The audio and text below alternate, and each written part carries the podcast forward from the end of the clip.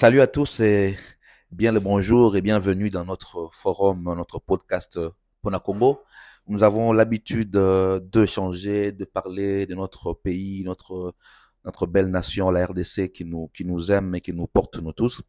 Nous avons la semaine, dans les, les jours passés, échangé longuement sur les questions sécuritaires et nous allons donc aujourd'hui commencer euh, une nouvelle saison consacrée cette fois-ci à la question électorale. Nous allons donc ouvrir euh, notre premier épisode consacré aux défis euh, que, que, porte le processus.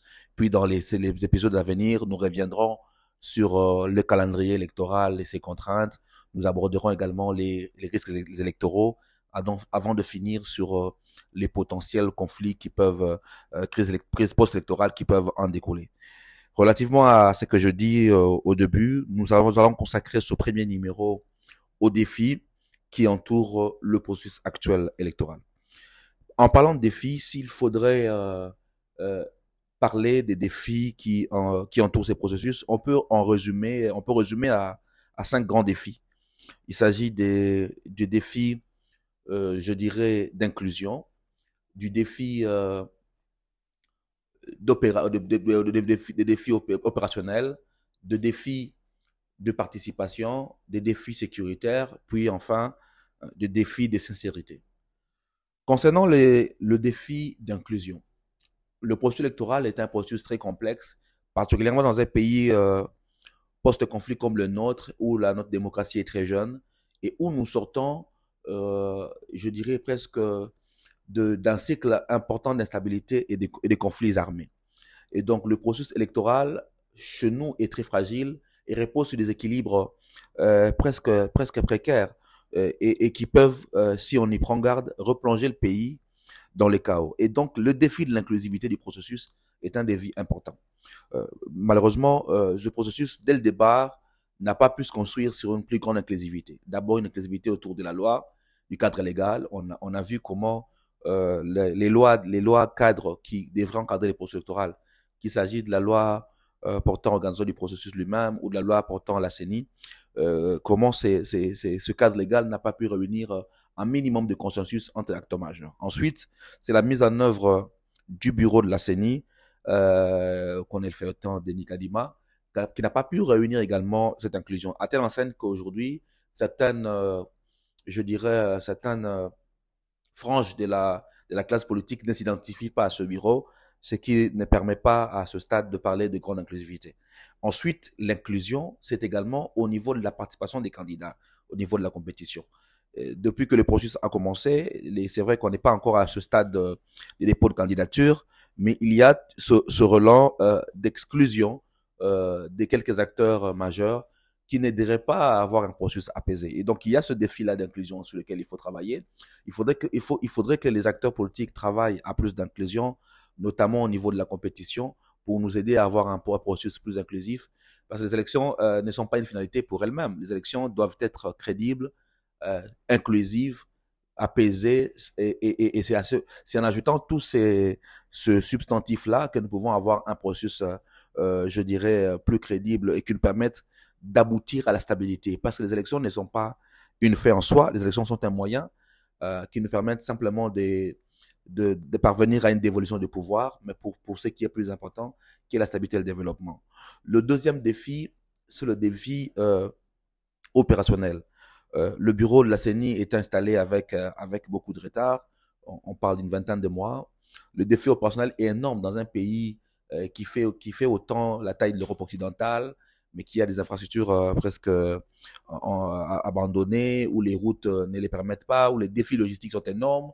Un pays assez, assez euh, traversé par des rivières et donc les contraintes logistiques sont énormes. Et donc d'un point de vue opérationnel, les défis sont énormes. On l'a vu déjà avec euh, le processus d'enrôlement que le processus opérationnel et, le défi logistique et opérationnel est un défi énorme au Congo.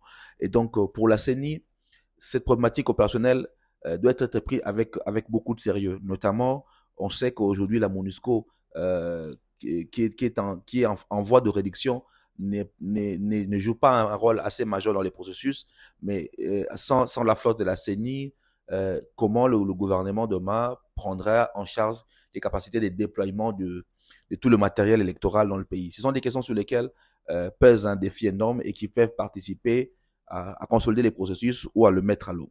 Ensuite, il y a le défi de la participation. C'est que depuis 2006, la participation électorale ne fait que, ne fait que baisser. La méfiance de la population vis-à-vis du processus ne fait que, ne, fait que, ne, fait que s'accroître des années en année, à telle enseigne qu'en 2018, nous avions une participation qui a tourné autour de la cinquantaine des pourcents. Alors qu'en 2006, nous avions pratiquement 75% des Congolais qui avaient préparé au processus. Ça veut dire que de plus en plus, avec l'évolution du processus, beaucoup de Congolais sont de plus en plus désenchantés et développent une sorte de méfiance au processus qui peut conduire à des fortes abstentions. Or, une forte abstention voudra dire des dirigeants peu légitimes et les dirigeants peu légitimes ne pourront pas prendre des décisions assez, fortes pour la direction du pays. Il est donc nécessaire de travailler à la réduction de l'abstention en poussant les Congolais à, s'approprier les processus, à essayer euh, de sortir euh, des doutes et des, hésitations actuelles pour pouvoir euh, nous aider à avoir des, autorités pleines de légitimité et qui pourront prendre des décisions qui vont engager le destin de la nation dans la bonne direction.